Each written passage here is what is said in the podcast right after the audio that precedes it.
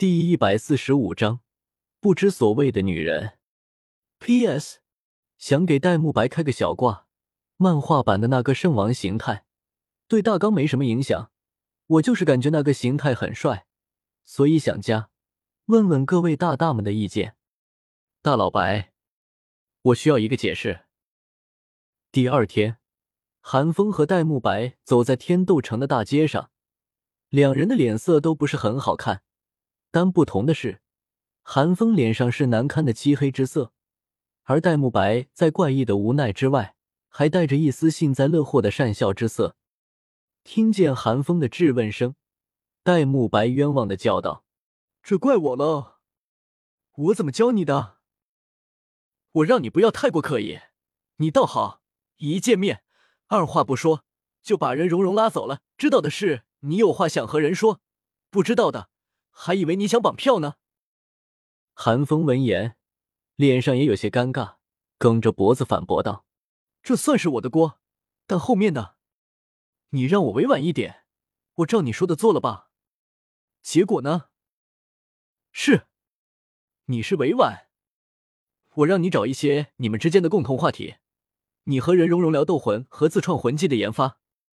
我让你找机会夸蓉蓉，你居然说蓉蓉不像以前那样任性了。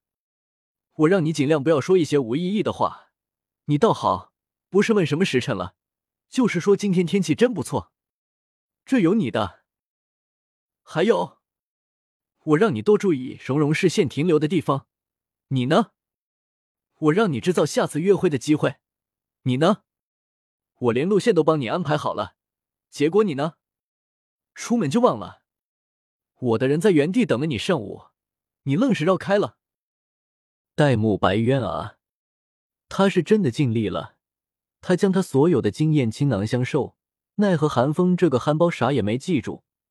平时和宁荣荣待在一起的时候，也不见韩风有什么异样，但这目的一变，韩风瞬间原形毕露。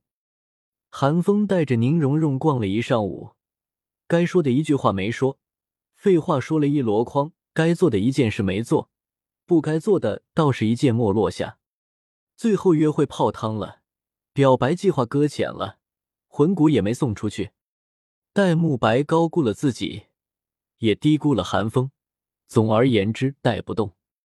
也亏得宁荣荣有耐心，这要是换了别的女生，早就甩脸走人了。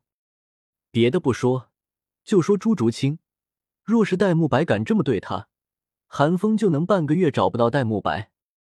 面对戴沐白一连串的质问。韩风也无力的叹了口气，他能怎么办？前世今生，他还真是第一次。哎，那咋办嘛？韩风自暴自弃的问道。戴沐白挠了挠身上那一层又一层的鸡皮疙瘩，咧了咧嘴，耸肩道：“要么你现在回去，直接告诉蓉蓉你喜欢她；要么就只能等下次机会了。短时间内你是不用想了。”韩风听完，犹豫了一会儿，还是决定选择后者。戴沐白看了看韩风，虽然脸上也是一副无奈的模样，但心中却是有些窃喜的。以前他老是羡慕韩风，有宁荣荣倒追他，而自己却是屡战屡败。现在好了，大家一样。想到这里，戴沐白拍了拍韩风的肩膀，意味隽永的说道：“走。”本少请你吃饭，好兄弟，同甘共苦。韩风翻了个白眼，他总觉得戴沐白话里有话，但听到能吃白食，韩风还是点了点头。大赛期间，没想到居然又有人有闲情逸致去酒楼吃饭。戴沐白和韩风正打算朝着酒楼走去，就听见一道不合时宜的声音在两人身后响起。两人同时皱了皱眉，缓缓的转过身来，只看见一个身着赤火学院校服的俏丽女子站在两人身后，白皙的脸上带着挑衅，身后还跟着两个面色沉着得道青年。韩风现在的心情并不好，并没有过多思考，只是对戴沐白问道：“你认识？”戴沐白摇了摇头，心中的那丝窃喜淡去。虚着眼眶道：“我还以为你认识呢。”看到韩风和戴沐白这漫不经心的态度，那女子极美的脸上闪过一抹阴霾，嘴角一翘，冷笑道：“两位不认识我，没关系，那我们现在认识认识吧。”说着，那女子竟屈指一弹，一团炽热的火焰从她指尖射出，朝戴沐白和韩风袭来。韩风眯了眯眼，单手抓出。将那团火焰捏在掌心，轻轻一握，将其灭去，神情变得不善起来。另一边的戴沐白同样有淡淡的煞气环绕，显然已经做好了战斗的准备。天斗城内不得私斗，有太子和七宝琉璃宗在，私斗又如何？更何况还是对方寻衅在先，见面便出手，明显来者不善。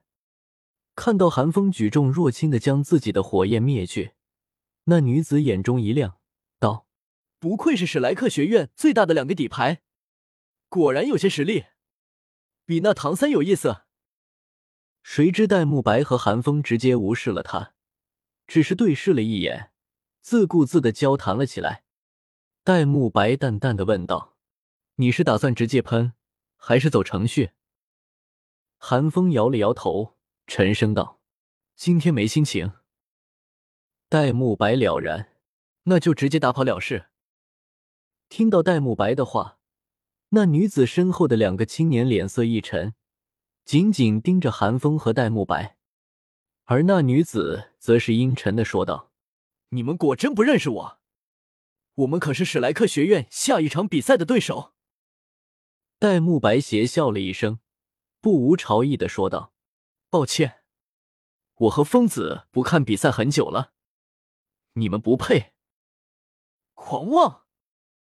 女子闻言，白皙的脸变得扭曲起来，厉声尖叫了一声，一道火红色的影子从她身后升起，那火影的双臂一甩，便飞出了两道火环，朝寒风和戴沐白袭杀而来。戴沐白见状，讥笑了一声。邪眸白虎附体，竟不管不顾的向前冲去。寒风照出赤天之盾，心领神会的挡在那两道火环之前，甚至连魂技都没有用，便将其拦下了。赤天之盾可是真正的火冕，连马红俊的凤凰之火都奈何不了寒风，更何况是这女子的火焰。而在这瞬间，戴沐白已经冲到女子身前。锋利的虎爪探出，眼看就要朝女子抓下。砰！但女子身后早已经蓄势已久的两人，怎么可能让戴沐白得逞？在戴沐白出手之前，那看起来更加年长一些的青年突然出现在戴沐白身前，武魂附体，眉心长出一根独角，一拳对爪，想应接这一击。但戴沐白早已今非昔比，一爪之威。又岂是说接就接？青年闷哼了一声，虽没有明显的伤势，但也后退了三步。另一个青年见状，连忙抽出两柄火箭，朝戴沐白劈砍而去。火焰剑气令戴沐白不得不退回寒风身边。有点意思。戴沐白虎爪微张，饶有兴趣的笑了笑。这两个青年竟都是魂宗。以他们这般年纪，想来也是此届魂师大赛的佼佼者。但可惜，就像戴沐白说的一样，他和寒风不看比赛很久了，即便是魂宗，也不值得他们过多重视。而寒风则是眼角微跳，刚刚在那两个青年动手的时候，他已经猜到眼前三人的身份了：赤火学院三大魂宗主力火舞、火无双。以及一个记不起名字的火箭魂宗，你们居然敢动手！火舞见火无双被戴沐白击退，细眉竖起，泼辣的大叫道：“寒风看着火舞，心中厌恶，讥笑道：‘不知所谓，我们为何不敢动手？你难不成忘了？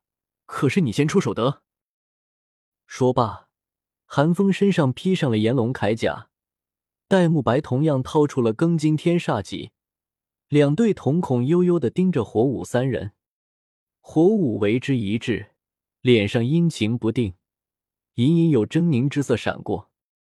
倒是火无双冷静的抓住了火舞的手，沉声道：“妹妹，我们走。”火无双说完，也不管火舞阴沉的脸色，转身便走。今天的确是他们理亏在先，继续纠缠下去，是不是韩风和戴沐白的对手暂且两说。真的闹大了，对他们肯定没半点好处。火舞被火无双带走，仍旧不服，大声叫嚣道：“有本事明天赛场上见，别像个缩头乌龟一样躲着！”韩风今天的心情并不好，一点都不像就这样放过火舞三人，但戴沐白却拦住了他。大赛期间，我们还是小心为妙，以免被小人借题发挥。戴沐白劝道：“那女人不是想让我们上场吗？大不了到上场教训她便是。”自从上次宁风致带着太子拜访过史莱克学院之后，武魂殿的萨拉斯主教就一直将史莱克学院当作眼中钉、肉中刺。